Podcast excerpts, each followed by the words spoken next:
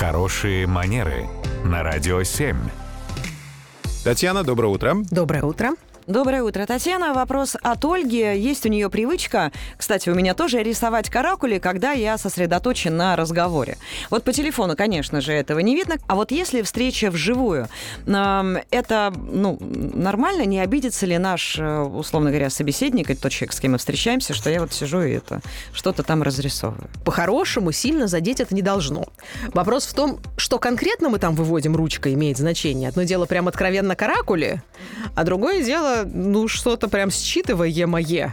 И если оно считывается как что-то неприятное, оскорбительное и некомфортное, тогда, конечно, ну, тоже, наверное, нужно прекратить, да, или вообще э, даже не начинать это дело. Это первый момент. Второй момент, как это может восприниматься со стороны. Надо учитывать, что человек напротив может думать, что мы сейчас сосредоточились как раз на рисовании, а не на разговоре.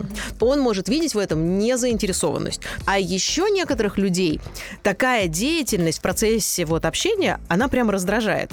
Еще раз, это не является нарушением этикета. Но, наверное, надо учитывать, что есть нюансы, когда лучше держать себя в руках. А если предупредить о том, что вот я могу так делать, и не, не расцениваете это как знак неуважения... Разложить альбомы для рисования? Ну, как бы, что вот есть такая, не обращайте внимания, я полностью сосредоточен, но вот как-то так. Э, ну, наверное, можно это сделать. Вопрос только в том, насколько глубоко мы погрузимся в этот процесс и нужно ли вообще привлекать к этому внимание. Возможно, мы сами слишком много э, обращаем на это внимание, а собеседник совсем даже и не заметит. Ну, я пошла рисовать. Да. Спасибо, э, Татьяна. Надпись «I hate people». Спасибо, Татьяна. Радио 7.